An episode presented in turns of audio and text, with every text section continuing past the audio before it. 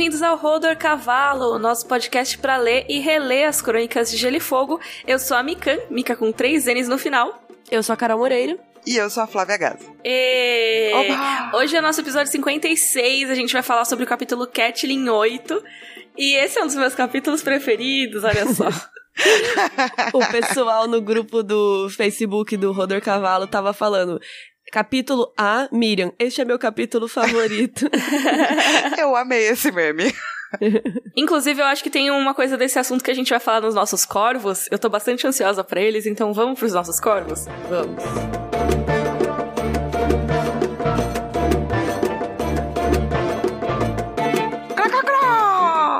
Vamos lá, chegou um corvo do Twitter do Glauber Holanda que fez uma parada assim. Eu fiquei chocada. Ele mandou assim: Rodor Cavalo. Às vezes vocês perguntam coisas como: Ah, quantas vezes fizemos isso? Bom, eu escutei tudo de novo e montei uma base de dados do Rodor. Divirtam-se. E aí o site se chama datarodor.firebaseapp.com. E aí clicando nesse site, você encontra os dados mais importantes, ou não, do melhor podcast sobre as crônicas de Gelo e Fogo. E aí tem várias, vários tópicos, tipo Cusão Alert, Valar Morgulhes, Mestre da Moeda, né, de Pomba. E aí ele numerou, por exemplo, Cusão Alert, você aperta em ver mais, quantos cuzões alerts foram tocados. Aí ele fala: o cuzão alert soou por 32 vezes. Dentre os homens, 17 cuzões. Mulheres, 4 cuzonas. Os maiores cuzões com quatro alertas são Viserys e Joffrey. então, Desculpa, assim... você tá lendo isso sério e eu tô querendo me morrer de rir, assim. 17 é cuzões, quatro cuzonas. Olha que o maior hiato do Cuzão Alert foi de oito episódios. Sério, olha esse cara, olha o que ele fez. Aí, Rodor. Rodor foi dito um total de 280 vezes. A Mikan foi responsável por 107 Rodors. A Carol, 115. No episódio 3, a Carol fez um Rodor bocejando.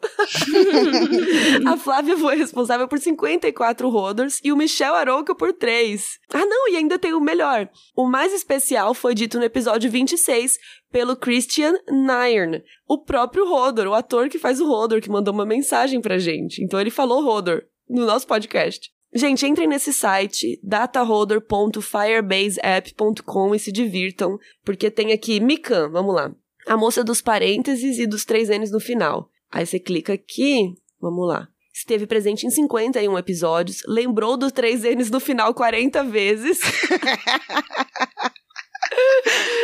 favoritou ou amou um capítulo 15 vezes. Aí tá aqui, os episódios que favoritou ou amou foi 2, 7, 9, 14, 15, 18, 20, 23, 27, 29, 33, 40, 47, 50, 51. Está sem dizer que um capítulo é seu favorito há três episódios. Já era, acabamos. Estamos a três episódios sem dizer que o capítulo é favorito. Muito bom. Fez seis parênteses, foi questionada se odeia os Jon Snow cinco vezes. É, eu achei pouco, gente. Também achei pouco. Eu acho que Mas é que eu acho que ele parou no episódio 51, será? Eu não sei qual episódio que ele tá. Ó, os dados atualizados após o episódio 54, tá super atualizado. Não, precisamos aumentar a estatística da, da Mi e o da, Jon Do questionamento. É. Ó, Flávia Gás, vamos ler. Esteve como participante fixa em 18, favoritou ou amou um capítulo só uma vez. Olha a diferença. o episódio em que favoritou ou amou o capítulo foi 47 Uh, nananã, momentos Dracarys, Joffrey. Fez barulho de corvos não tristes 51 vezes. Fez barulho de corvos tristes por quatro vezes. E fez dois parênteses. No episódio 39, cantou o cachorrinho filho da puta.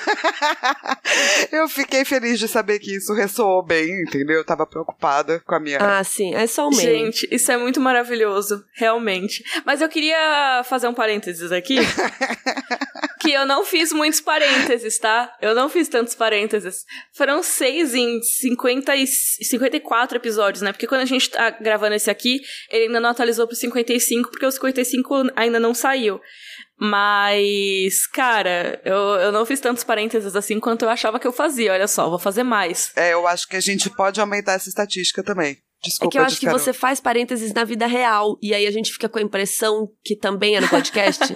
Pode ser. Pode ser. Ó, Carol Moreira, a moça que é PTBR com orgulho, é tetra.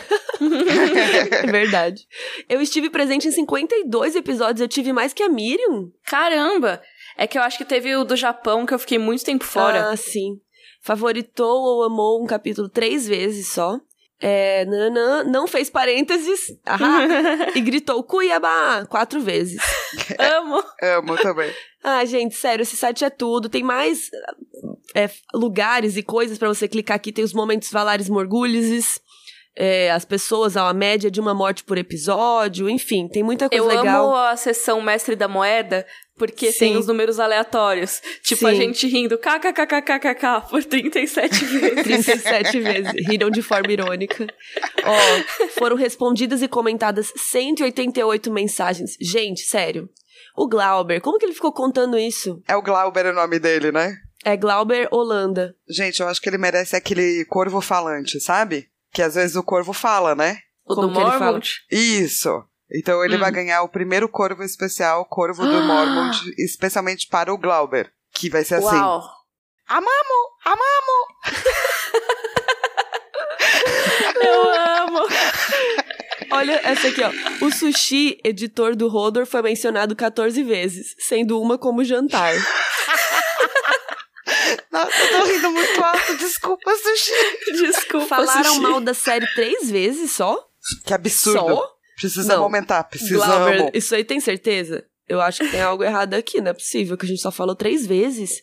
Naquela época foi usado 27 vezes. Muito bom. O primeiro naquela época foi no 28, episódio Nossa, 28. Nossa, demorou até. O endereço do site foi citado só 27 vezes. Será que no Você começo viu? a gente não falava o site? Deve ser. Porque a gente Talvez. fala tanto. É. Né? Bom, é Sim. é isso, gente. dataholder.firebaseapp.com é o melhor site que vocês vão entrar. E ele também vai estar tá linkado lá no site do Rodor, tá? Que é rodorcavalo.com.br. Pode aumentar. Pode colocar aí na database. Só que agora eu tô com dó dele, que ele vai ficar contando tudo que a gente fala. E agora a gente, toda vez que a gente falar, a gente vai contar. Inclusive, tá na hora de começar a contar os Rodor Pau de Cavalo. Tem, não tem? Tem, tem contado, sim. Putz, Mas eu acho que é, vai ter sempre momentos Rodor Pau de Cavalo. A partir de agora, pode até. Deixa eu ver se tá aqui no Mestre da Moeda. Não, acho que tá aqui no Rodor, será? Tem na parte do episódios. Episódios? Deixa eu ver. Uh, Rodor Pau de Cavalo foi citado nove vezes. Isso. Inclusive tem um e-mail sobre isso, então manda um corvo aí, Flávia. Crá. Então a Ju Rangel mandou. Preciso confessar uma coisa para vocês. Eu fui entender apenas no capítulo do Brão Quebrado que era dito Rodor pau de cavalo. Em todos os outros eu entendia Rodor pode cavalo. Achava que era alguma gíria que eu não tava ligada. Pode de tipo podcast. Só queria compartilhar isso. É...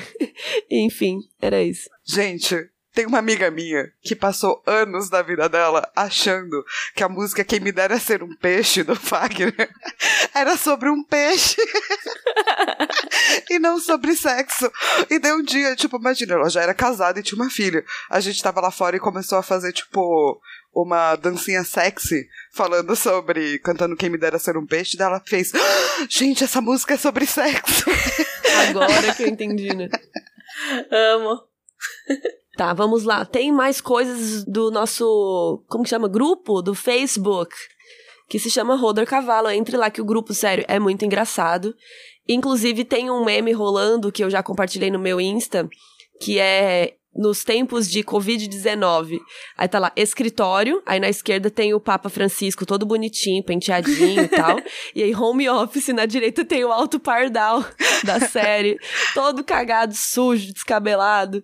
E é muito isso, né? Porque agora estamos em tempos de coronavírus, infelizmente tá rolando essa epidemia, né, pandemia, e muita gente nos perguntou como que a gente ia fazer para gravar nessa época, se ia ter, né, se a gente ia continuar gravando. Inclusive, a Érica mandou como que vai mudar a programação, se a gente vai mudar alguma coisa e não vai mudar nada, porque a gente consegue gravar online. Sim, a gente tá na versão Apocalipse aqui, gravando à distância. Versão Apocalipse. Sim. Mas é, assim, a gente já gravava o Rodor, né, antigamente. Eu e a Carol, antes da, da Flávia entrar como fixa, a gente gravava alguns episódios online, né? Uhum. Então a gente tá voltando às raízes aqui, vamos dizer assim. É, de certa forma, né? E assim, meio que dá na mesma. Se a gente tem um microfone bom em casa, é só juntar na edição o sushi. Nosso editor vai juntar tudo na edição, o sushi que lute. E vai conseguir deixar aí, vocês nem vão perceber nenhuma diferença. E, gente, é óbvio que na época agora de quarentena é para fazer quarentena e a gente vai, a gente já está de quarentena tem uma semana. Acho que a Flávia tá um pouquinho mais, né, Flá? Um pouquinho mais. Eu tive sintomas, né, de, de corona, então eu tive tosse seca, febre, dor de garganta, dor de cabeça, dor no corpo. E eu não tive nada, tipo, muito horrível, assim. A minha febre nunca passou de 37,5, porque os postos de saúde, os hospitais, eles têm uma quantidade limitada, né, dos testes. Então, se você tá com sintomas leves, pode ficar em casa e tratar, só vai para o hospital se tiver com muita dificuldade de respirar, se tiver com febre alta, ou se a febre passar de sete dias. Daí você vai para o hospital. Então eu, eu me coloquei em isolamento, porque eu tentei ao SUS, daí eles me contaram tudo isso e fui para casa. E depois de sete dias, realmente minha febre cedeu, eu tô me sentindo bem melhor. Eu só tenho um pigarro agora, tipo, meio mala, assim. Mas uhum. tô ótima. E 80% das pessoas vai ter só sintomas leves mesmo, gente. A nossa preocupação é mais com velhinhos, pessoas de periferia que dependem do SUS, porque não tem leito para todo mundo. Então é por isso que é, você se coloca em isolamento mesmo, assim. Eu não tô nem abrindo a porta de casa, gente, praticamente é isso, vamos se cuidar e também cuidar dos outros, porque quando a gente faz quarentena, a gente não tá pensando só na gente, né? A gente tá pensando em todo mundo. É uma questão agora da gente pensar como sociedade. Então isso é muito importante. E apesar de ser um tema pesado e difícil, né? Vamos voltar aqui. Ah, posso só dizer uma coisa rapidinho? Sim. Eu queria só agradecer todo mundo que tava perguntando como eu tava, que oh. mandou mensagem, foi muito fofo. Em momentos de isolamento, isso aquece o coração, sim, porque, tipo, você tá meio sozinho e meio, sabe, com sintomas, assim. Então uhum. foi muito, muito, muito importante mesmo, gente. Obrigada. Ô, nenê. Oh, obrigada, gente, realmente. E é isso, a gente vai continuar fazendo o rodo. Eu acho até legal a gente continuar, porque também eu sei que muita gente tá em casa e às vezes fica meio entediada, sabe? Então, ah, e se você, a gente né, produzir conteúdo. Alguém, é, se você conhece alguém que não conhece o Rodro, gente, agora é o momento. Maratonar Rodro lavando louça, passando aspirador. Exatamente. Nossa, ontem eu passei aspirador na casa inteira. Por isso que eu falei, eu lembrei.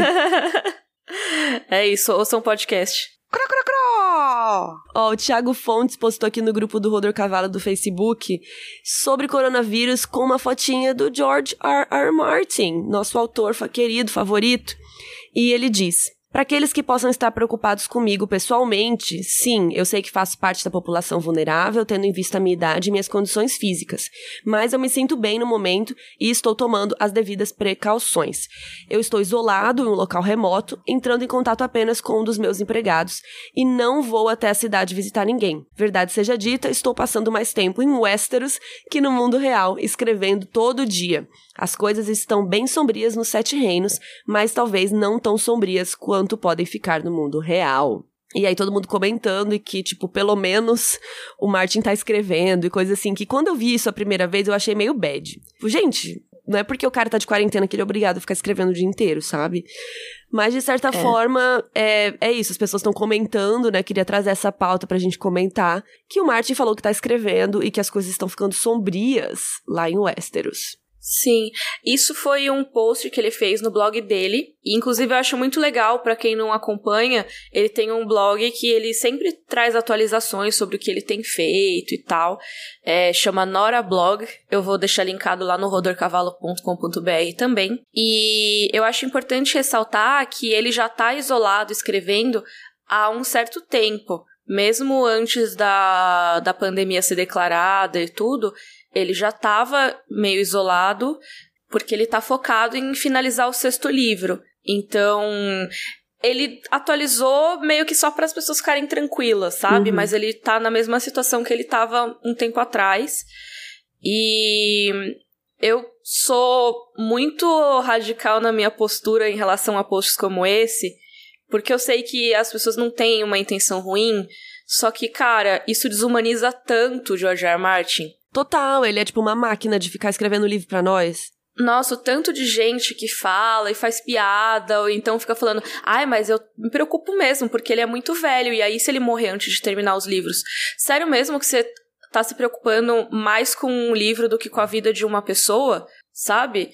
Eu acho que ele tem que viver mesmo para fazer o que ele quiser da vida, não necessariamente pra escrever livro para mim. Total. Mas porque, gente, vamos lembrar que tem aquela galera que realmente manja tudo dos Sete Reinos, que já ajuda ele a escrever. É... Então você não tem que se preocupar com o livro, né? Vamos começar por aí. Tipo, os livros vão sair, gente, é um fenômeno. Se ele não escrever, outra pessoa vai. Ponto final. Dois, há muitos anos a galera tá fazendo essa piada, né? Eu acho que. Se, pensa, se você fosse o George R. R. Martin, você já não estaria de saco cheio? Eu estaria puta. Eu não ia querer escrever esses livros mais. Eu ia olhar Sim. pra tela do meu computador e falar: foda-se, Westeros. não escrevo mais nada. É, é isso, e as pessoas não entendem que assim, o que ele tinha para ganhar de dinheiro, ele já ganhou, sabe? Ele pode ganhar mais, claro, mas ele não precisa de mais, na minha opinião. Ele tá escrevendo os livros porque ele quer terminar. Ele tá escrevendo porque ele sente que ele deve, porque ele gosta. E eu acho que às vezes as pessoas ficam falando, ai não, que ele tá enganando a todos nós, ai porque ele não entrega logo. E sim, ele é lento para escrever, ele sempre foi. E agora com toda essa pressão e também com o, eu acho que o emaranhado de enredos que ele criou, ele tá sim com muita dificuldade para finalizar a obra. Eu acho que tem muita coisa para amarrar, sabe? É gigantesco, né? E tem muita coisa acontecendo. É, a história ficou muito complexa. Ele já teve esse problema no quarto e no quinto livros pra fazer o nó de Mirim, que ele chamava, né? Que, na verdade, pra desatar esse nó. Porque ele precisava fazer com que todos os enredos ali na região da Baía dos Escravos se encontrassem meio que ao mesmo tempo pra um confronto. E ele teve que reescrever muita coisa, teve que reformular muita coisa para conseguir fazer com que tudo batesse. Então, o trabalho do George R. R. Martin é um trabalho que envolve muito planejamento, envolve muito timing, e às vezes na ânsia de fazer uma trama fazer mais sentido, ele acaba criando outros personagens que aí precisam ter suas histórias e seus desenvolvimentos. Então é um trabalho meio desgracento de fazer mesmo, sabe? E eu até postei sobre essa notícia mesmo no Twitter, né? Que eu compartilhei. E eu compartilhei até mais falando do George R. R. Martin ter citado os tempos e tudo mais. Ele falou da questão da pandemia. O George R. R. Martin é um cara que tem 70 anos. Ele militou contra a guerra no Vietnã. Perfeito. E ele falou que e ele falou que na vida inteira dele talvez esse seja um dos momentos mais tensos pelos quais ele passou. Então eu chamei mais atenção pra isso, sabe? Tipo, olha esse cara, ele já já é mais velho e ele tá dizendo que esse momento de pandemia é mais sério do que muitas coisas que ele viveu. Esse cara passou pela guerra do Vietnã, sabe? Pelo momento da guerra do Vietnã, pela Guerra Fria, pela crise dos mísseis e tudo mais. Então eu quis muito falar sobre isso, só que quando você fala qualquer coisa de George R. R. Martin na internet, as pessoas, ai, agora que esse velho termina esse livro, hein? Não, ai, que tomara que, horror. ele termine agora. Ah, ele tá enrolando a gente. Aí vem aquelas teorias de que o livro tava pronto até a série terminar, que felizmente agora as pessoas perceberam que não é verdade, né? Que era óbvio que não era verdade, mas as pessoas criavam. Eu acho que eu tô sendo dura aqui, mas eu acho que precisa nesse caso. Porque as pessoas não entendem que por trás do que elas falam tem uma pessoa ali. O George R. R. Martin usa o Twitter. Ele posta qualquer coisa e a primeira resposta é: vai terminar a porra dos livros. Tudo. É, tipo, ele sai de casa, ele vai peidar, tipo, por que, que você tá peidando? Vai terminar o livro. Gente, é horrível. E assim, eu acho que a gente sente um pouco isso de forma muito, muito, muito menor, mas eu acho que por isso que a gente simpatiza também, sabe? De tipo, você tá fazendo alguma coisa e aí alguém vem cobrar, tipo, cadê o vídeo? Por que não tem vídeo ainda do tema tal? Ou até, até do Rodor, mas acho que a galera do Rodor é bem mais. As beterrabas são bem mais legais, assim. tipo, Sim. é, de, de ter noção. Mas tem gente que cobra as coisas da gente, né? Cadê vídeo? Cadê isso? Cadê episódio? E se a gente já sente isso, imagina ele com o mundo inteiro falando isso pra ele. É, com certeza. Milhões de pessoas te acompanhando só pra te cobrar. Fazendo notícias que, assim, nem são sobre o que você falou no seu post, sabe? Por exemplo, o post do blog dele era sobre a pandemia. E ele só fez um parágrafo dizendo: galera, tá tudo bem comigo, tá? Não se preocupem com a minha saúde. Eu tô aqui e tô escrevendo bastante, inclusive. E a notícia é: ele está em quarentena para escrever. É, total. Ai, sei lá, isso me deixa meio chateada, assim, mas eu acho que, felizmente, ele tá conseguindo fazer as coisas dele apesar disso, né? Tem que, porque senão ele ia ficar paralisado, né? Com as cobranças. Mas é isso, gente. Declaro os corvos encerrados.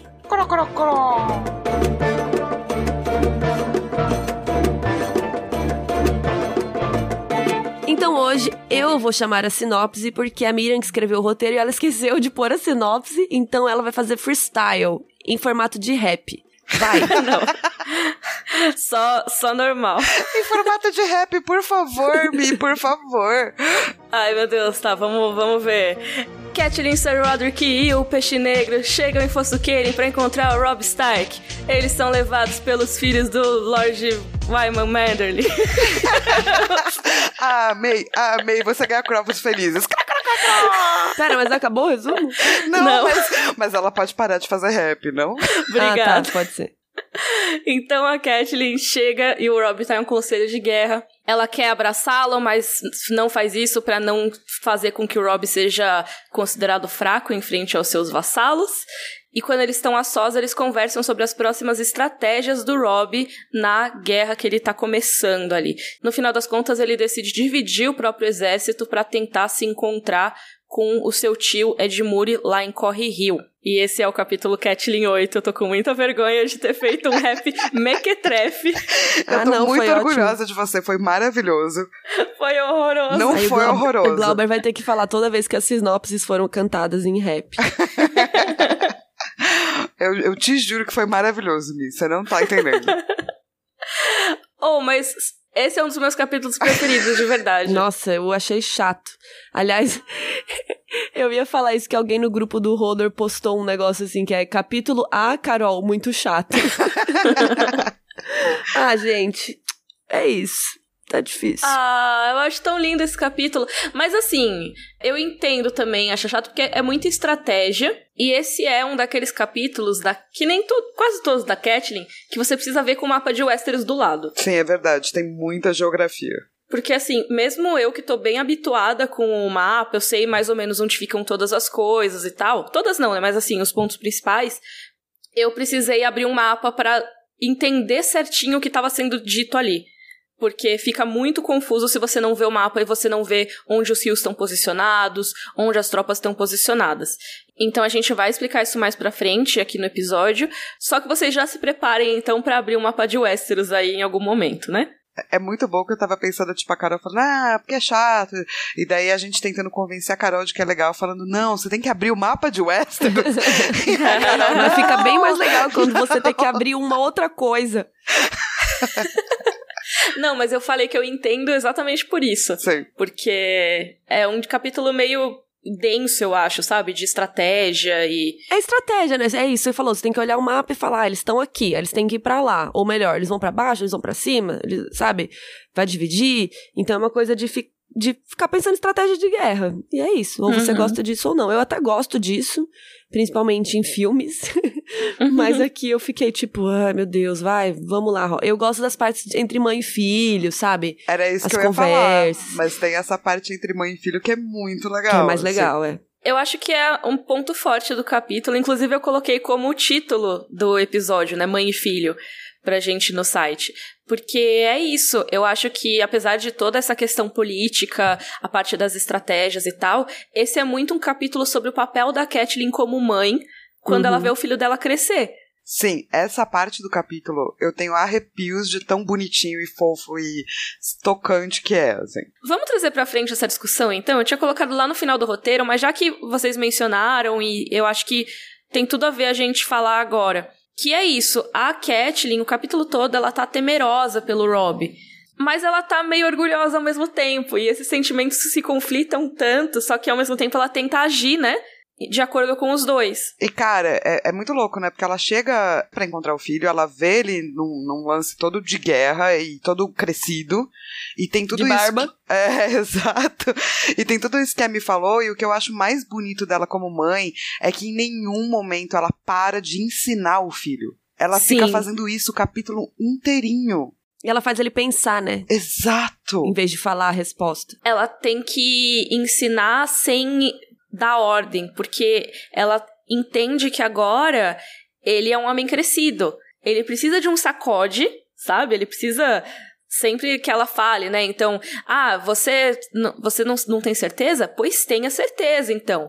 Ou então você vai volta para o Interfell, entendeu? Você não quer se chamar de comandante de guerra? Então comande, meu querido. Inclusive, você mesma coloca nessa parte do roteiro, Mi, que eu acho que é muito verdade, que é do tipo, existe nela esse meio. É, essa coisa conflitante, porque ela quer chegar e abraçar o filho dela. Todo mundo ia querer fazer isso, saca? Mas ela não uhum. pode. Então, é, ela meio que para tudo que ela pensa e tudo que ela quer para poder fazer com que o filho dela se torne é, melhor, sabe? Isso é uma uhum. coisa tão de mãe, gente. Tão de mãe. É, exatamente. Ela tem que medir muito o que ela vai fazer, né? Como ela vai agir. Porque tudo pode influenciar na maneira como o filho dela vai se sair. Tipo, tem um momento que ela vê que o Rob tomou uma decisão meio errada que ela considera errada, pelo menos, que seria colocar o comando de uma das frentes do exército dele pro grande John Amber. Eu até coloquei aqui o trechinho que ela que tem no capítulo, que é era seu primeiro tropeção, mas como fazê-lo ver isso sem ferir a confiança do primeiro voo? Fofa. Ou seja, cara, ele tá, tá indo no caminho certo, só que ele deu uma errada aqui. Como que eu como mãe e como conselheira militar nesse caso, né? Porque a Kathleen nesse, nesse capítulo ela tem um papel muito grande de conselheira do Rob também. Sim. Como que eu faço para deixar que ele enxergue uma decisão melhor, sem dizer que ele é burro, sabe? Sem sem cortar as asas dele. Porque tem muitos pais que podem fazer isso, né? Tipo, ai, não, tá errado, faz desse jeito. E aí o filho nunca mais tem confiança para fazer nada. Uhum. Cara, e é muito louco você ver o quanto é a Catelyn Stark manja de guerra. Sim. Ela manja de guerra. E você começa a ver nesse capítulo, assim. Diferente do irmão dela, que a gente vai ver depois. Tadinho do Edmure. É, que é um pato. Ela manja. Ah. Ele é um pato, gente. Desculpa. Está ofendendo ah, os patos. Tadinho. É verdade. Tadinho. Na defesa do Edmure, ele é mais competente no livro do que na série. Não, já, Mas mesmo é, assim. no livro ele já não é muito competente, desculpa, me. Sim, é, eu entendo, eu entendo. Mas, mas, enfim, você vê como essa mulher manja, assim. E, e para mim o momento mais bonito é quando ele começa a falar, o Rob começa a falar da estratégia dele, e daí ela pensa, e ali ela viu o Ned Stark, sacou? Do tipo, ela vê uma mistura dela, uma mistura dela com o marido, seu filho crescido. Deve ser um sentimento de mãe muito louco, assim. Nossa, com certeza. E até porque, né, é isso. Ela fala pro Rob: Meu, você com 15 anos quer liderar uma tropa? Tem um momento que ela fala: Ah, mas faz menos de um ano que você tava lutando com espada de madeira sabe? É isso, você você tem essa maturidade? Ela questiona muito isso, mas ao mesmo tempo, também como a Flávia falou, essas coisas do Ned começam a se manifestar. Ele começa a agir bem parecido com o Ned. Ele vai tomar a frente da cavalaria, que seria a tarefa mais perigosa dessa divisão de exércitos. Que é uma coisa que o Ned faria. O Ned sempre pegava a tarefa mais perigosa para si. Então ela sabe que tem muito do Ned ali e isso dá muito orgulho. Mas uma coisa que eu gosto muito é quando ela tá falando, né? Ou oh, você, é mó novinho, como é que você vai liderar um exército? Todos esses caras que estavam aqui com você, eles poderiam liderar. Ele, ah, mas eles não são Stark. Ela é sim, mas eles são homens. Você não é, sabe? E o capítulo lida muito com isso, que aparecia nos capítulos do Bran também, que o Rob ele alterna. Assim como o Ned alternava, o Rob alterna mais ainda entre Rob o Lorde e Rob o menino, né? Sim. Porque o Ned ele alternava entre Lorde e pai. No caso do Rob, ele alterna entre Lorde e garoto de 15 anos que não sabe o que tá fazendo da vida. Então, quando a Catelyn joga na cara esse negócio dele lutar com espada de madeira há menos de um ano, ela vê que ele tá puto. Ela vê a ira no olhar dele. Só que logo em seguida ele vira tipo um cachorrinho, sabe? Tipo, ah, mãe, é verdade, né? Você vai me mandar de volta pra Winterfell? Eu fiquei com muito dó. Sim, só que, cara, não dá para voltar atrás. Não. Nesse momento, o Rob, ele deu um passo que não diria que é um passo maior do que a perna, mas pode muito bem ser. Mas é sim. Você acha, Carol? Uai, vai dar bom isso? O que, que ele poderia fazer, sacou? Ter botado os caras, que nem a mãe dele falou. então, mas o erro dele não vai ser necessariamente militar, vai? Também, né? Porque faz parte. Ah, entendi. Do tipo. A gente tá falando do casamento com a menina Frey, né? Isso. Eu acho que sim, é, porque então... isso faz parte do, do acordo militar. Eu acho que O erro do Rob se deve muito à idade e maturidade dele. O erro que vai fazer com que os Frey traiam o exército dele mais pra frente tem muito a ver com a questão da imaturidade, eu acho. E, cara, é o mesmo erro da Sansa de se apaixonar pelo Joffrey, sabe? Eles são crianças. Eles são adolescentes. Tipo, é a mesma coisa de, da gente falar, ah, e a Sansa apaixonada pelo Joffrey foi lá e dedou que o Ned ia embora. Isso é verdade. Ninguém fica falando tão mal do Rob quanto falam da Sansa. Uhum. Porém, o erro deles foi igual. É isso. Uhum. Do Rob, inclusive, eu acho que foi até pior, né? Com certeza, porque ele colocou em risco a casa inteira, todos os seus exércitos, todos os seus, né, tipo, vassalos. Ele ferrou tudo, assim. É, com certeza. E assim, por uma questão que ele se sentiu compelido pela honra a casar com a menina, mas assim, já que ele vive na sociedade machista de Westeros, ele não teria essa obrigação, entendeu? Então ele poderia ser boy lixo, nesse caso, e não morrer. Se a gente fosse pensar que, sei lá, a gente não sabe do, do Ned, né? Quem é filho do Ned, pensando que todo mundo acha que o John é um bastardo dele, o próprio Uhum. Ned Stark não casou com essa pessoa, entendeu? Uhum. Não falou assim, putz, agora eu vou ter que descasar com a Cat, levar essa mulher lá pra cima, saca? Sim. Então ele teria esse, sei lá, exemplo até em casa. É, assim, tudo bem que eu entendo que a Jane Westerling era uma menina nobre. Jane Westerling é a personagem que o Rob casa no livro, tá, gente? É diferente da série. Na, na série ele casa com a Thalissa, né? E na, no livro é com a Jane Westerling, que é uma menina de uma casa nobre. Apesar de ser uma casa pequena, é uma casa nobre. Então eu entendo que talvez role um descompasso de achar que a mãe do John era uma mulher qualquer, entre aspas, e que por isso ele não, não teria sido honrado pra trazê-la e tal. Mas no caso do Rob, como ele era solteiro, ele se sentiu obrigado a casar com a menina. Mas assim, de qualquer maneira, ele ter transado com ela em primeiro lugar já é uma imaturidade. Sim. Porque foi um, foi um negócio assim, ele tava de luto pelos irmãos, Tava a- e horny. ferido de batalha, aí a menina foi lá consolar e tal, e aí eles se pegaram. Tipo, é uma coisa que o- aconteceria com adolescente, entendeu? E querendo ou não, a desgraça do Rob foi ele ser um adolescente, muito provavelmente. Mas, gente, eu puxei um assunto que não, não é nem desse capítulo ainda, né? Acho que a gente pode dar uma voltada. Sim, é verdade. Sim, é que a sim. gente tava indo, né? É, desculpa, fui eu que puxei. Não, imagina, mas a gente tava falando sobre a questão de ser um passo maior do que a perna. E sim, é, é um negócio que pode se tornar muito fácil um passo maior do que a perna. E a própria Catelyn falou: Cara, agora tá meio tarde demais. Se eu te mandar de volta pra Winterfell, ferrou. Um dia aqueles senhores vão te ver como o suzerano deles. E se você for pra casa como uma criança que é mandada pra cama sem jantar, se recordarão e rirão desse fato. E uma coisa que a Catelyn fala, que eu acho muito legal, é que assim, os suzeranos têm que temer o Rob, um pouco pelo menos.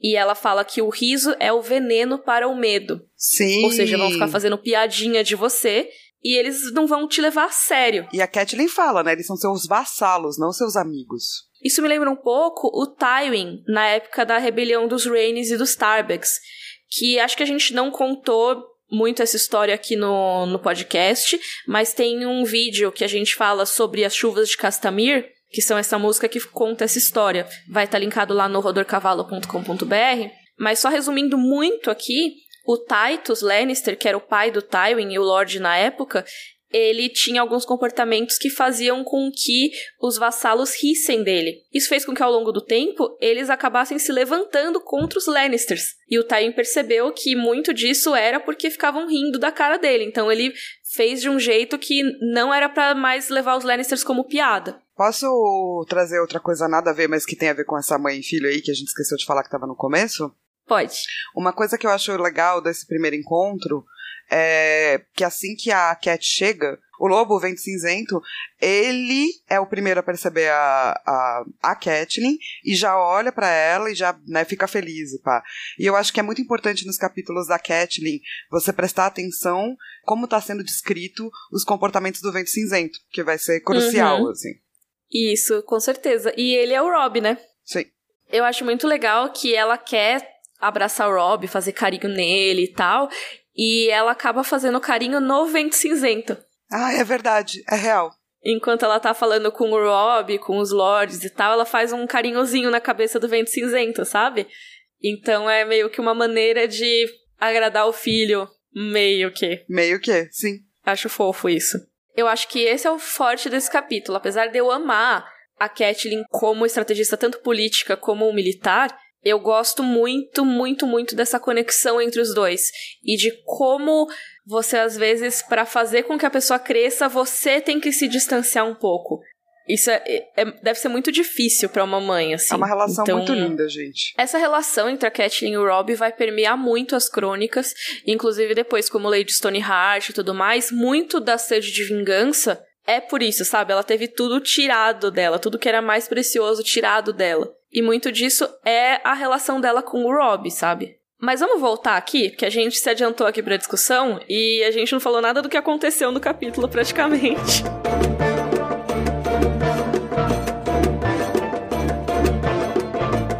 Eu acho importante a gente voltar um pouquinho, porque fazia 84 anos que a Catelyn não aparecia. Faz o último capítulo anos. dela Foi no nosso episódio 41 do podcast. A gente tá no 56 agora. Faz muito tempo. Foi lá no julgamento por combate do Tyrion. Vocês lembram disso? Já parece que faz uma década. Parece. Mas enfim, nesse capítulo ela tinha recebido uma carta do Edmure, lá de Corre Rio, irmão dela, né? Falando que o Jaime Lannister estava reunindo exército nas terras fluviais. E a Catelyn já estava meio desiludida com o negócio do julgamento do Tyrion antes mesmo de rolar o combate, porque ou ele ia ser morto, ou ele ia ficar livre e para ela nenhum dos dois servia. Então ela decidiu que ia sair do ninho da águia com o Sir Roderick. Eles iam pegar um navio lá na Vila Gaivota, que é a cidade ali do Vale de Erin, e voltar para Winterfell via Porto Branco, que é a cidade que tem no norte. Melhor decisão, porque não faz o menor sentido você ficar lá depois que você vê o estado da. Meu, imagina você chega num lugar, a Carol aqui tem irmã aqui. Você vê sua irmã assim, e daí você fica lá pra, ou você vai embora? Eu acho que você vai embora, né? Não, com certeza. E aí quem se juntou com eles nessa viagem foi o Peixe Negro, o Brynden Tully, tio da Catelyn e da Lisa. Que lembra, ele era cavaleiro lá no Vale de Erin. E ele, quando chegou essa carta do Edmure, ele pediu pra Lisa ceder mil homens para ele levar para Corre Rio, para ajudar a galera lá. E a Lisa, ai não, imagina, não vai sair um homem daqui, não sei o quê. E ele, ah, bom, eu posso ir sozinho então. Aí foi sozinho, com a Catelyn Roderick, na verdade. Isso a gente viu lá no capítulo Catelyn 7. Só que o que aconteceu entre isso foi que a saída da Catelyn do Ninho da Águia foi muito tensa, porque a Catelyn se ofereceu para levar o Robert, né, o filho da Lisa, para o Winterfell, para ele crescer com os primos. E a Lisa ficou putaça. Ela falou: "Se tentar roubar-me meu filho, sairá pela porta da lua." Mano, é sua irmã. É, mas a Lisa tá loucaça, né? Nossa, ódio. E acho, acho interessante isso porque é mais um sinal que a Kathleen não conseguiu ler, porque a gente sabe porque a gente monta o quebra-cabeça depois, né? Do motivo da morte do John Arryn. Que o que levou ela a aceitar a sugestão do Mindinho de matar o John Arryn foi que ele tava querendo mandar o filho dela para ser criado por outras pessoas, né? Ou pelo Stannis ou pelo Tywin, mas de qualquer maneira, a Lisa iria perder o filho dela. É, só vale lembrar que isso é muito comum. Se você uhum. é, faz parte da nobreza de Westeros, é, você tem um filho que vai ser criado em outro lugar, porque você estreita laços entre as casas, a criança já aprende coisas que talvez ali ela não aprenderia. Então É tipo intercâmbio. É, então não é que tipo é, ela tem necessariamente razão ao achar que isso é um absurdo, que na verdade seria só considerado normal. Com certeza, ainda mais sendo sua irmã te oferecendo, sabe? Não tem por que entender nenhuma hostilidade. Só que a Lisa é uma personagem que entende tudo como hostilidade. E ela é super protetora e tudo mais. Então, talvez isso aí já tivesse sido um alarme para Catelyn sobre a questão do John Arryn. Mas enfim, a Catelyn foi embora, né? Depois dessa ameaça ainda por cima. Eles pegaram o barquinho, foram até Porto Branco e lá eles foram recebidos pela casa Manderly. E aí acho legal a gente falar dos Manderly porque eles não apareceram naquele capítulo do Bran. Que dois episódios atrás, no capítulo do Bran, a gente falou sobre várias casas nortenhas. E os Manderly não, porque eles se encontraram com o Rob só nesse momento agora. Quem são eles? Eles são responsáveis pelo Porto Branco, que é a única cidade do norte. É legal a gente se tocar disso, né? Porque cidade é uma coisa muito nova em Westeros, vamos dizer assim. Não nova, mas rara. São pouquíssimas cidades que tem. E no norte só tem essa. Normalmente tem uma vilinha aqui, uma vilinha ali, castelo, sabe? Cidadezinha, mas cidade mesmo é bem raro. É o local cosmopolita do norte, é onde rolava os shows.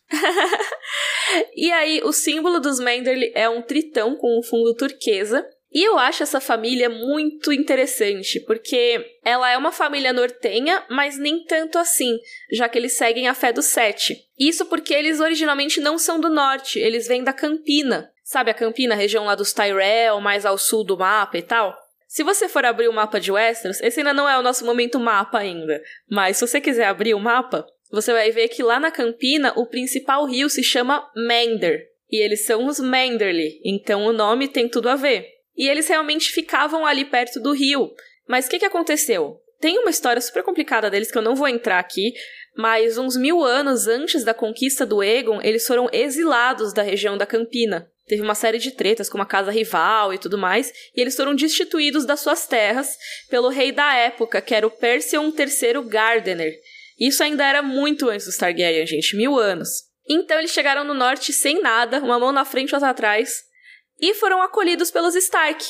Eles aceitaram os Manderly como vassalos e deram para eles um castelo chamado Toca do Lobo, que ficava em Porto Branco. Na verdade, esse castelo ainda existe, mas os Manderly fizeram um castelo novo e tal, que inclusive se chama Castelo Novo, um nome muito criativo. E hoje em dia, os Manderly eles estão entre os vassalos mais ricos, mais poderosos dos Stark além de estarem entre os mais leais deles. Isso vai pesar muito no quinto livro, gente. É uma das coisas mais interessantes do enredo do Davos no quinto livro, é isso. A única coisa, no caso. Ei! O Lorde deles atualmente é o Wyman Manderly, que já é um pouco mais senhorzinho, tem 60 anos, é mais obeso e ele tem dificuldade de se mover. E é por isso que ele não consegue montar o cavalo. Ele tem que ser carregado numa liteira ou numa carruagem. Tem gordofobia lá em Westeros, então ele ganha vários apelidos relacionados a isso. E muita gente não leva ele muito a sério por causa disso, né? Mas ele é um dos maiores conspiradores aí do norte. Fiquem espertos com ele. E aí tem os filhos dele, que é o Willis e o Wendell, eu amo essa galera que fica nomeando os nomes parecidos com o seu próprio nome. Sim. Eles são os filhos que acompanham a Catelyn, que também são mais gorditos, têm bigodes de morsa e são carecas. E a Catelyn gosta deles porque eles cumpriram essa promessa de levar ela até o Rob. E, além disso, além da Catelyn, eles trouxeram quase 1.500 homens, que acho que é bom, né? Um número bom. Sim. Um bom reforço. Oh, eu vou dizer que eu gosto muito da descrição dos bigodes de morsa. Me lembra tanto desenho animado, gente. Sim, do pica-pau. Isso, exatamente. É assim que eu imagino eles. Sim. Igual no pica-pau. E, gente, Casa Menderly é, assim, no quinto livro, é, eles roubam o show. Sério. Rouba a cena. Rouba a cena, isso, não rouba o show. É impressionante, assim, várias coisas que acontecem da Casa Menderly que você fica, eita! Então, fiquem de olho neles. Mas outra coisa que eu achei legal destacar nesse capítulo é que ele se passa em Fosso Kaelin, né? E Fosso Kaelin é uma das fortalezas mais interessantes de Westeros, porque ela é uma baita ruína, na verdade. É tudo destruído. Assim, ela é desde a época dos primeiros homens. Dizem as lendas que eram 20 torres ali no lugar. Só que hoje em dia só sobraram três delas, todas estão verdes de musgo e meio que a parte de madeira já apodreceu e caiu toda, só tem a parte de pedra agora. Poxa, eu acho que se tivesse um episódio de tipo reforma em Westeros, seria esse o lugar que eu queria reformar, entendeu? Extreme Makeover. Não, amiga. E Harrenhal? Cara, Harrenhal eu acho legal do jeito que ela tá, porque ela foi queimada por dragões, sacou? Eu ia querer que preservasse isso. Não, mas aí ia fazer aquele extreme makeover que deixa a essência, sabe? Ia ah. deixar umas paredes meio queimadas. Aí eu claro. concordo com você, porque tem que manter a história do povo. Claro, eles deixam, né, quando eles fazem extreme makeover em coisas que são muito marcantes, assim, eles deixam as, as marcas, né? Sabe qual é a tendência de, de arquitetura que tem em Harrenhal? Não. Cimento queimado. Oh, que ah! Que horrível e que maravilhoso. Eu não vou rir pra não dar ibope. Sim, dá pra fazer, tipo, o castelo inteiro de madeira. Viga e cimento queimado, gente. Assim como dá para fazer o Fussicale, que é o tipo de estética que eu gosto. Então, acho que se tivesse um stream makeover, é, eu moraria ou em Fussicale ou em Harrenhal. Socorro! Mas, ó, Quais são as torres que sobraram em Fosso Kaelin? Eu acho legal a descrição, porque aí dá para entender quão cagado tá o lugar, assim. A Torre do Portão, teoricamente, é a mais de boa. Tem até uma muralhinha ainda em volta dela e tudo. Mas assim, o prédio é tão antigo que entre as pedras, no lado norte, tem uma árvore nascendo. Ó, que legal, dá tipo... pra ter uma árvore dentro de casa. Que eu já acho incrível, entendeu? é tipo, é na parede. Eu, eu, imagino que seja aquela que, tipo, a raiz tá fixada e ela fica meio torta assim, começa, tipo, o tronco a ficar vertical mesmo, sabe? Exato, e daí você, meu, constrói ao redor, sacou?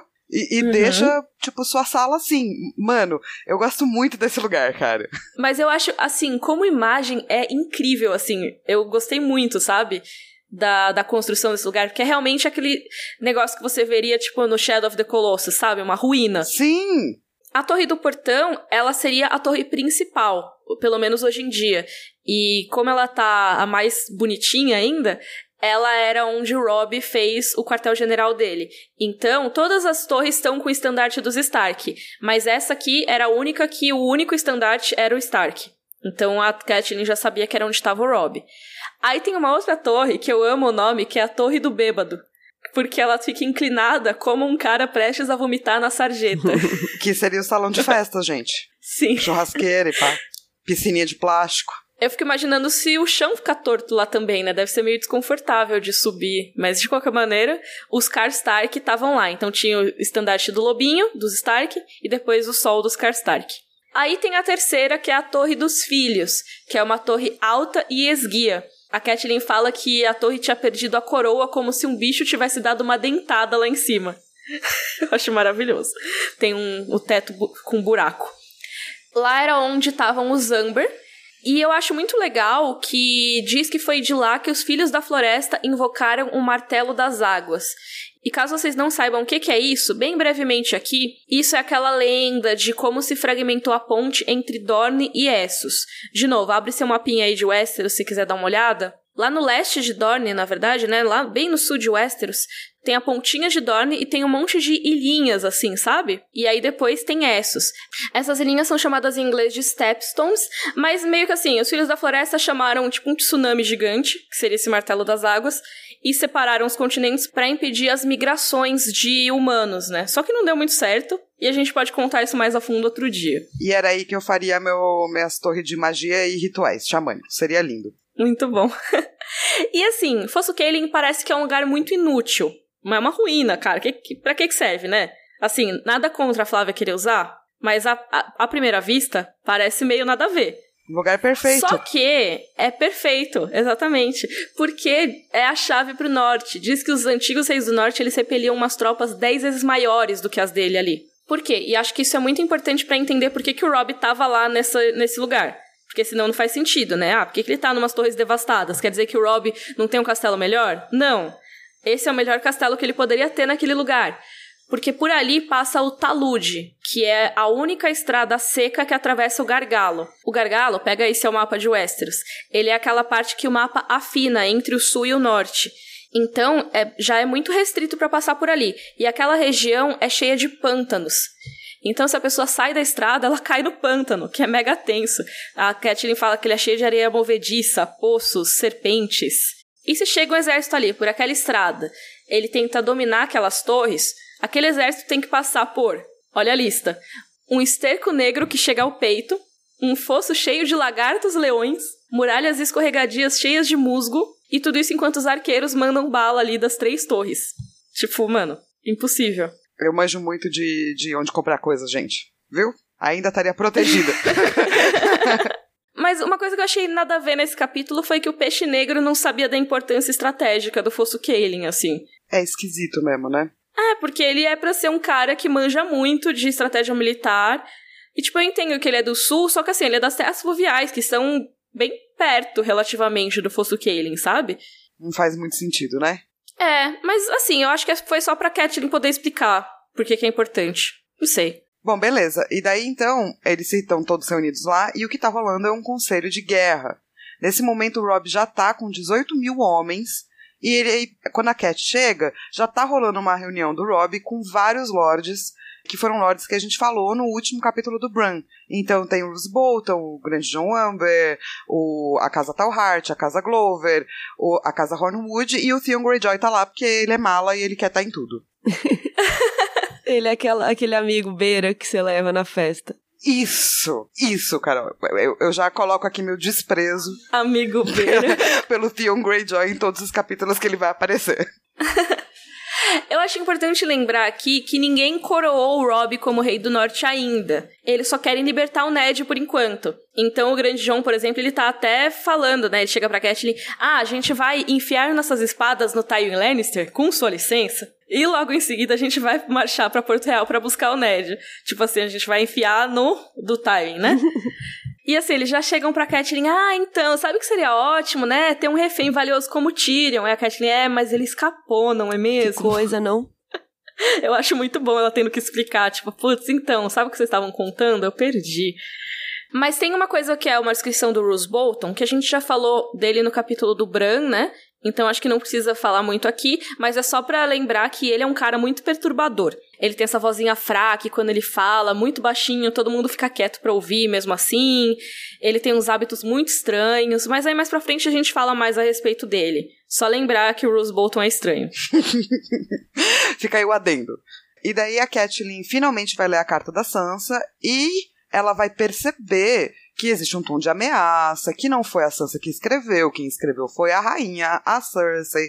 E daí ela uhum. começa a falar: olha, e aí, como é que tá a situação atual? Como é que a gente vai lidar com os bagulho tudo? Se vocês quiserem mais detalhes da carta, tem nos nossos episódios 52 e 54. A gente fala em bastante detalhe sobre o que que tem lá, o que que eles interpretam a partir da carta e tal. Mas agora, mas beleza, como que eles vão agir a partir daqui, né? O Ned está em Porto Real como refém, a Sansa também, quanto a Arya eles não sabem. E a Catelyn sabe que o Rob não tem saída. Tipo, é, se correr o bicho pega, se ficar o bicho come. A gente já falou disso no Rodor, mas aqui também é meio que isso. Se o Rob for para Porto Real para jurar fidelidade, ele não sai mais de lá. Ele não vai sair vivo, pelo menos. E se ele decidir voltar para Winterfell, ele perde o respeito dos vassalos. E a Catelyn até fala, alguns podem até ir pro lado dos Lannisters. Tipo, você não quer isso. Então, meio que a única chance do Rob é se ele conseguir vencer em batalha. Porque aí ele pode dar um medo na Cersei e vai que ele consegue capturar, por exemplo, o Jaime ou o Tywin para rolar uma troca de reféns. Porque se a Cersei simplesmente sentir que tá uma vitória fácil, não tem porque ela proteger a vida da Sansa, do Ned. Enquanto ela tiver medo, eles devem poupar. A Catelyn até fala: ah, a Cersei é sensata para saber que pode precisar deles para fazer a paz, caso a luta lhe seja desfavorável.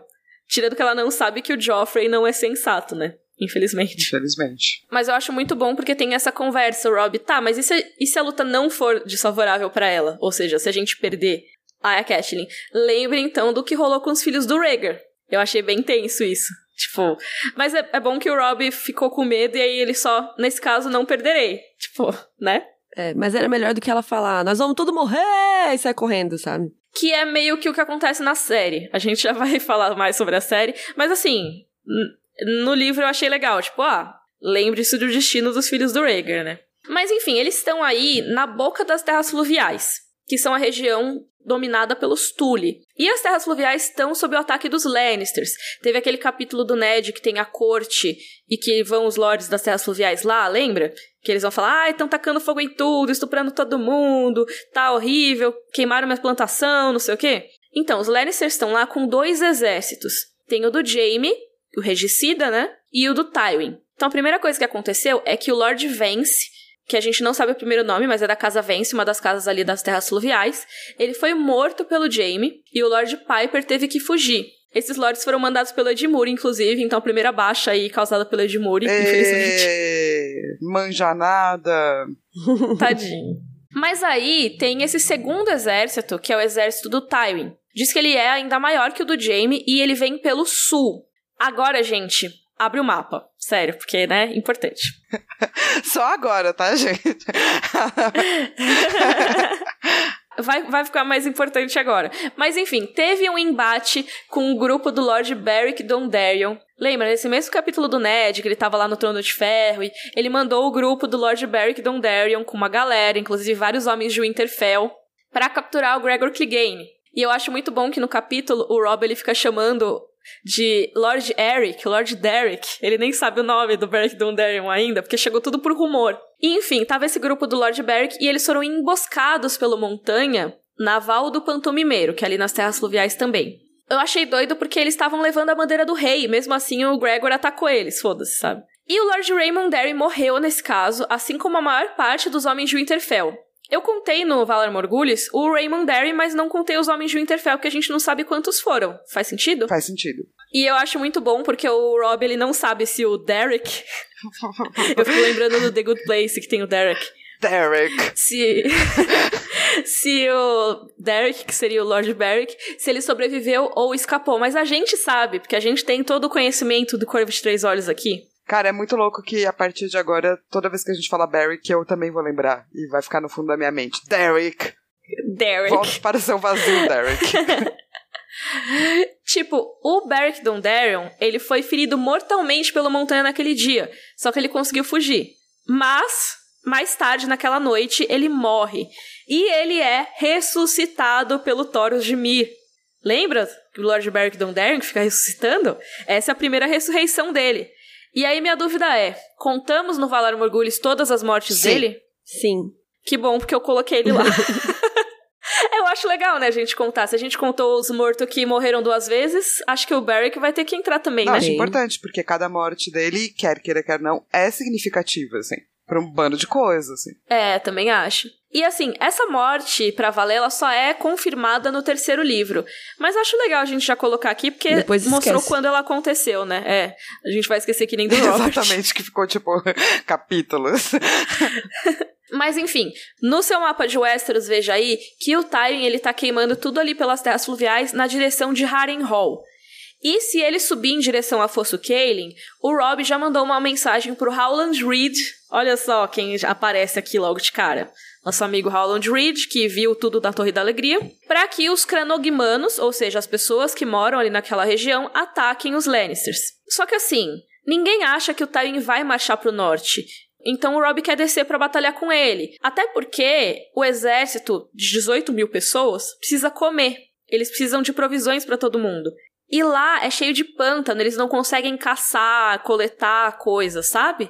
Então eles têm que sair de lá logo, porque senão os soldados começam a desertar. Exército tem que marchar, porque se fica parado, todo mundo vai embora. É meio bizarro isso. Começa a brigar, começa a beber, comer, transar, sei lá, né, mano? É, eles ficam lá sem, sem ter o que fazer, assim, e eles começam a pensar, ah, vamos voltar pra casa, né? E acabam desertando. E aí o Rob, ele tá confuso sobre o que ele vai fazer. Por quê?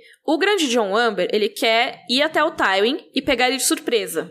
Mas os Glover e os Karstark acham que o mais legal é dar a volta nas tropas do Tywin e se encontrar e se encontrar com as tropas do Edmure e Tully lá em Corre Hill. E aí eles podem enfrentar o regicida, né, o Jaime. Mas aí tem os contras desses planos. Se eles tentarem cercar o Tywin, ou seja, dar essa volta, o Robb corre o risco de ficar preso entre os dois exércitos. Imagina cercado, de um lado o Tywin e do outro lado o Jaime. E se ele atacar o Tywin diretamente, ele tem uma desvantagem numérica. O Tywin tem muito mais homens e ele tem mais cavalaria. E nesse caso conta muito a cavalaria. Eu acho muito bom que o grande John, ele é tipo o Leroy Jenkins do meme, sabe? Sim. Leroy Ele só quer atacar. Jenkins. e ele quer pegar de surpresa. Só que assim, a desvantagem numérica importa, mesmo se você for pegar de surpresa. Não sei, o, o Rob ele acha que o Tywin ele é tão experiente que não dá pra pegar de surpresa assim tão fácil, sabe? Cara, eu acho que nesse caso ele tá certo, assim. Eu, tipo, Uhum. ele é realmente muito experiente. Você não pode subestimar o seu oponente, sabe? Aham. E eu acho que todo esse conselho que ele tá tendo com a Catelyn vai ser muito definitivo. Porque ele ainda tá muito enuviado sobre o que, que ele tem que fazer. E daí eles chegam a Uhum. uma conclusão que, na verdade, é uma conclusão muito boa. Uhum. Que é como dividir pra conquistar. E é isso, a, a Catelyn que dá um empurrãozinho pro Rob, porque nesse momento ele tá muito tipo, ah, esse conselheiro acha uma coisa, esse conselheiro acha outra. Ela, tá, mas o que, que você acha? Você não é o comandante? Então comanda, meu filho. E ele, ah, é mesmo, né? Ela, o que que você faria? Eu acho muito legal que nessa cena eles estão com uma mesa, com um mapa, e ele vai ilustrando no mapa pra ela. Por isso que eu acho legal a gente tá com o mapa de Westeros aberto, sabe? Pra olhar o que que eles estão fazendo. Mas o que que o Rob propõe que ele faria? Primeiro, deixar uma pequena força em Fosso Kaelin, principalmente arqueiros, porque é isso, a gente descreveu como os exércitos sofreriam pra passar por ali, né? Então, só por causa do Tywin querer ir pro norte, pelo menos tá protegido ali Fosso Kaelin. Aí o que, que o exército do Rob faria? Quando eles passassem pelo gargalo, ele dividiria a tropa em duas. A infantaria, ou seja, a galera a pé, né? Segue pela Estrada do Rei, que a gente já viu o Ned, a Sansa e a Arya percorrendo, né? Nos primeiros capítulos do livro. E aí os cavaleiros do Rob atravessariam o Ramo Verde nas Gêmeas. Então, primeiro, você tá com seu mapinha aí, o que, que é o ramo verde? O Ramo Verde é um dos afluentes do rio Tridente, que é o principal rio ali das terras fluviais.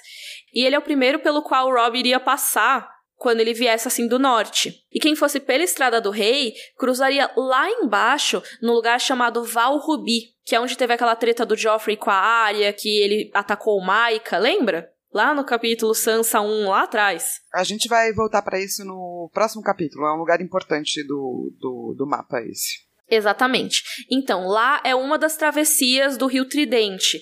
E passando pela Estrada do Rei, dá para passar. Só que aí tem uma coisa, a Catelyn fala: tá, beleza. Se o seu exército vai uma parte atravessar uma, um lado do rio, a outra parte vai atravessar o outro, você vai colocar o rio entre os seus exércitos. Você vai dividir o seu exército. E o Robb? Ah, mas eu também vou dividir os Lannisters.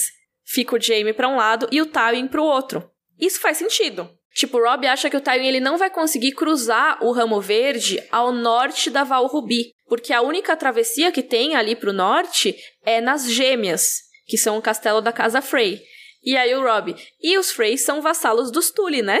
Então, Rob, meu querido, a Catelyn já pensa, hum, o atrasado Lord Frey.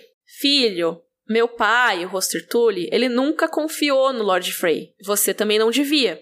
E a Rob, tá, então não vou confiar nele. Mas vamos tentar mesmo assim, né? Então o Rob decide comandar a cavalaria, que seria a tarefa mais perigosa, e ele pensa em colocar o grande John na infantaria para enfrentar o Tywin. Nisso que é aquela parte que a Catelyn tenta dar a segurança pro Rob, né? E daí a, a Cat vira para ele e fala assim: "Então, como é que é esse grande John aí? O cara fala, é, ele é Molly Roy, ele vai lá e vai bater nas galera tudo. Ela falou, que legal. E esse é o trabalho para o Leroy Jenkins? Quando ele chegar lá, ele não vai pisar em todos os ovos de dragão? E daí todo mundo vai ter que sair correndo, berrando loucamente? Daí o cara pensa, putz, é mesmo, né? Talvez o Leroy Jenkins fique ali é, pisando nos ovos tudo, e daí todo mundo morra. Daí ela pensa, ah, então para quem que é esse trabalho? Daí ele pensa, ah, é para um cara estratégico. Dela, é, e quem é a pessoa mais bizarrinha que a gente tem aqui? Ele fala, é o Rose Bolton. Daí eles falam, sim, parabéns, meu filho, você entendeu como faz coisas. Chegou sozinho nessa conclusão. É muito bom. É tipo quando você tá numa reunião e você quer fazer seu chefe parecer que ele teve a ideia para fazer o que você Exatamente. quer. Chama Inception. Mas enfim, aí ele decide que o Roose Bolton vai comandar a infantaria então. Então, você aqui com o seu mapinha de Westeros, vamos fazer esse, essa traçada? Ó, eles estão em Fosso Keirin, lá em cima. Esse risco que tem é a Estrada do Rei, tá? Então a infantaria vai seguir essa linha, que é a Estrada do Rei, até quase a parte do Rio Tridente ali, mas ainda não vai cruzar. E o que, que eles querem? Que o Tywin cruze e encontre com eles antes deles cruzarem o rio. Ou seja, isso vai fazer com que o Tywin fique na margem oriental, ou seja, a margem leste do Ramo Verde. Já a ideia da cavalaria é seguir ali pelo sul, pela Estrada do Rei, até chegar perto das Gêmeas, que são o Castelo dos Frey, e atravessar lá na ponte. Fazendo isso, eles estão na margem ocidental, ou seja, a margem oeste do Ramo Verde. O Robb dividiu o exército dele, então, cada lado desse rio. Aí, fazendo isso, ele vai encontrar o Jaime na região da Floresta Sussurrante, que tá um pouco mais para baixo ali de Pedras Velhas e tudo mais. Do lado de Corre Rio tem essa região aí que chama em inglês Whispering Wood. E é lá que o Rob vai com a cavalaria dele. Enquanto isso, o Roose Bolton vai enfrentar o Tywin na parte ocidental, que é o que a gente vai ver mais no próximo capítulo. A gente vai ver a estratégia que os Lannisters vão discutir. E eles vão cair que nem um patinho nessa estratégia do Rob, felizmente. Felizmente. Bom, gente, essa foi sua aula de estratégia tática. E geografia. Isso, de Westeros. Gente, pior é que eu não manjo nada disso, mas é que eu acho muito necessário para entender esse capítulo, porque senão fica muito confuso. Eles só estão falando nada a ver, né? Mas faz sentido, sabe, o que eles estão falando. Sim, sim. Né, que eu acho mó bonitinho, que a Mika explica tudo fofo. Se fosse eu, ia falar, tinha Ó. uns povos aqui que ia atacar os povos de lá. E daí esses povos aqui atacar aqueles povos lá, e é isso, galera. Parabéns, aê. Quando eles falarem de Corre Rio, vai ser mais tenso ainda, porque Corre Rio tem rio dos três lados, e aí dá pra você cercar pelos três lados, é muito confuso. Enfim, esse foi o capítulo Catlin 8. Mas calma, ainda temos muita coisa. Tem não. Temos o Valar Morgulhos. Sim. Ah, é verdade. Eu tinha série. esquecido. Eu fiquei tão aqui, caraca, vai demorar mil anos pra eu explicar esse negócio do exército que eu esqueci de todo o resto. então vamos pro nosso momento Valar Morgulhos.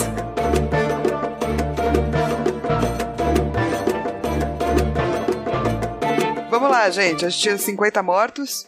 Então a gente tá contando o Lord Vence, o Lord Raymond Barry e o Lord Beric Dondarrion, primeira morte. Então estamos em 53. Olha, esse capítulo andou no Valar Morgulhos, hein? Mas ó, livro versus série. Vamos lá pro nosso momento livro versus série. Então vamos lá, a gente tá no episódio 8 da primeira temporada. E todo esse capítulo é meio dividido em três partes, né? Três momentos na série. Primeiro, a Cat recebe a notícia da prisão do Ned e o sobre o Rob convocando os vassalos enquanto ainda tá lá no vale. Então não tem a interação com os Manderly. E ela acaba tendo uma conversa bem legal com a Lisa sobre os cavaleiros do vale ficarem no vale. E aí rola essa conversa, né, de tipo, família não significa nada pra você? Família significa tudo para mim. E aí tipo elas ficam meio tretadas, né? E no livro rola mais com o peixe negro nessa conversa. Em outra cena, já nessa segunda parte, a Cat e o Sir Roderick, também sem o peixe negro que só vai aparecer lá na terceira temporada, eles encontram as tropas do Rob perto do Gargalo. E a questão dos dois exércitos dos Lannisters é bem parecida. E o Rob meio que vai abraçar a Catelyn, mas eles meio que param. Então também rola essa questão do abraço. O grande John rouba a cena, né? Ele fala aquilo de colocar a espada no cu do Tywin. e só que eles se abraçam depois que todo mundo sai, que é diferente do livro. E ela dá aquela bronca, né, que todos poderiam liderar, não precisava ser ele. Só que em vez de perguntar se ela vai mandar ele de volta, ele fala: "Se você pensa que pode me mandar para o Winterfell", aí ela: "Eu queria poder". Mas ele fica mais afrontoso do que no livro. Eles também leem a carta da Sansa. O Hobbit também tem os 18 mil homens. A Cat dá o conselho para ele não ir para Porto Real, que ele tem que vencer a batalha. E aí tem o que a gente falou mais cedo no episódio, que é aquela coisa, ah, se a gente perder, a gente morre. Que no livro ela só implica, tipo, ah, você sabe o que aconteceu com os filhos do Rhaegar? É o Rob, é, né? Então eu vou, eu vou ganhar. E aí, nesse caso, não. Ela fala, ah, você lembra o que aconteceu com os filhos do Rhaegar? Eles, sim, eles foram mortos. Sim, eles foram mortos enquanto estavam dormindo, blá, blá, blá. Ela, sim, por ordens do Tywin Lannister. E os anos não o deixaram mais gentil.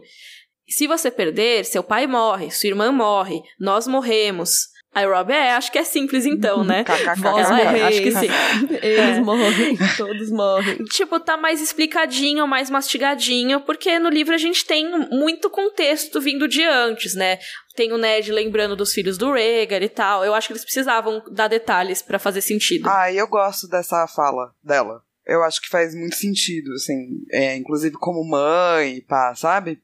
Aham. E tem uma gravidade forte, né? Exato. É, eu, eu gostei também. Não, não, acho, não acho tão ruim esse momento.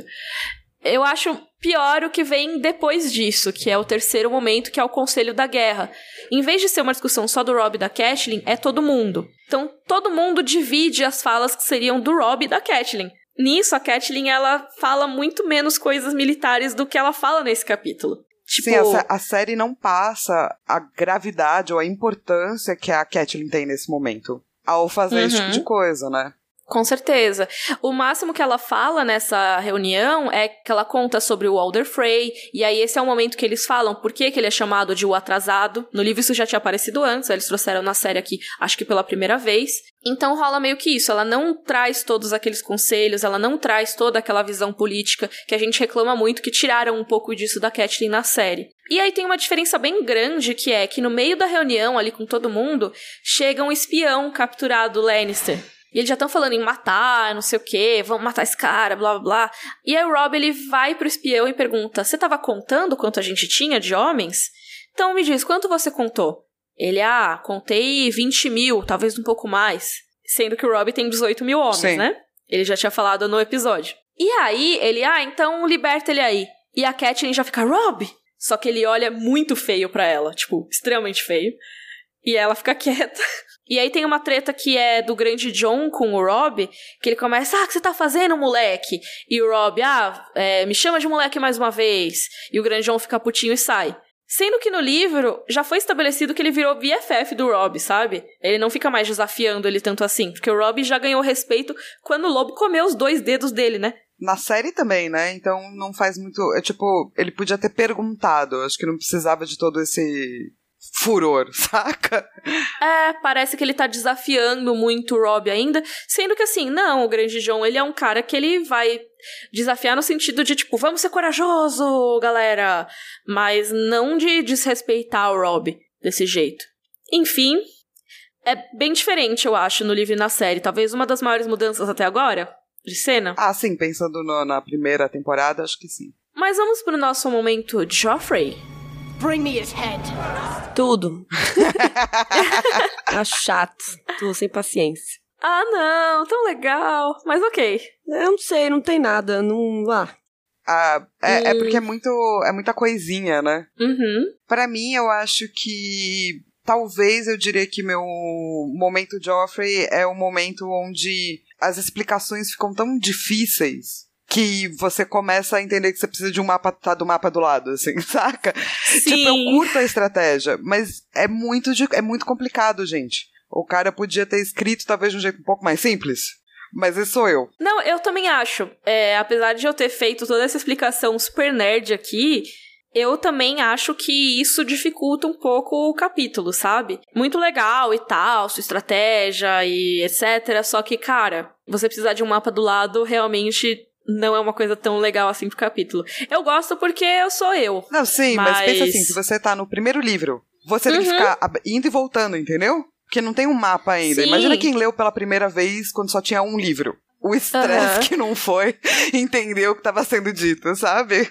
Com certeza, e assim, na primeira leitura eu provavelmente não entendi nada disso sabe? Não, não dá pra entender nada. Ah, beleza, ele dividiu o exército e aí ele deu um jeito de vencer lá do Jaime, pegando ele de surpresa, sei lá o que é que aconteceu.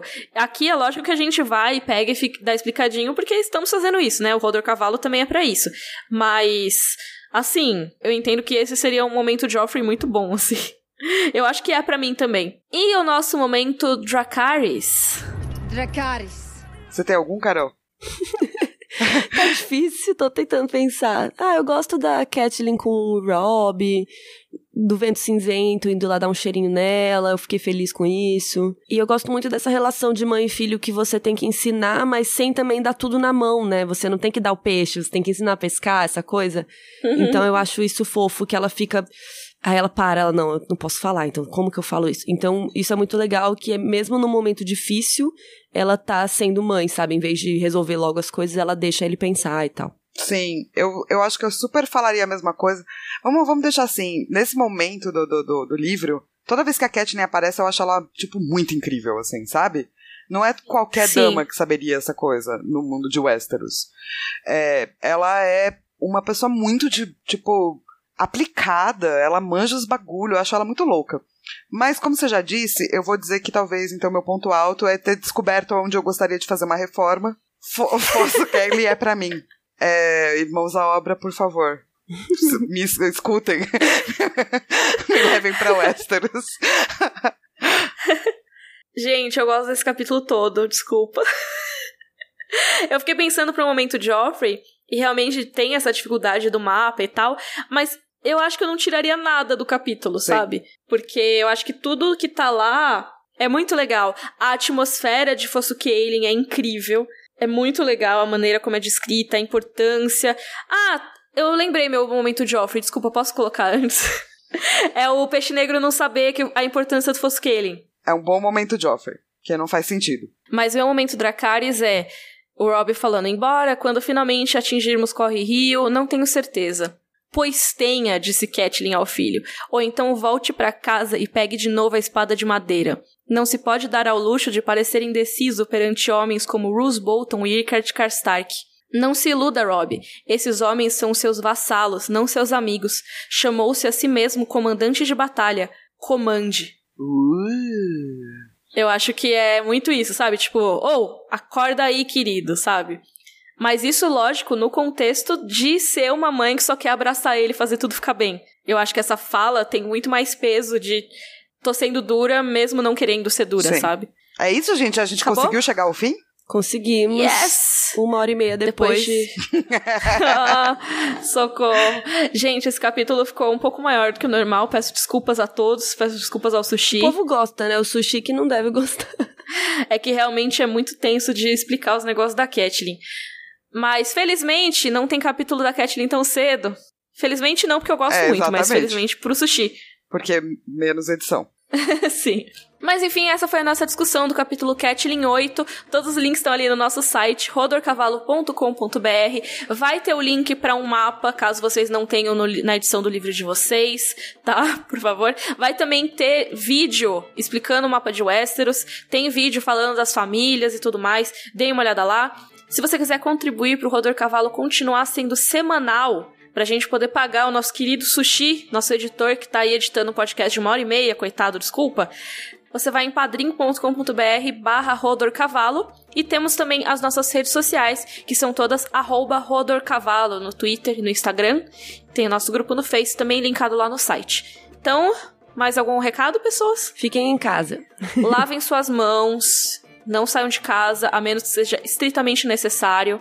E é isso. Rodor. Rodor. Rodor.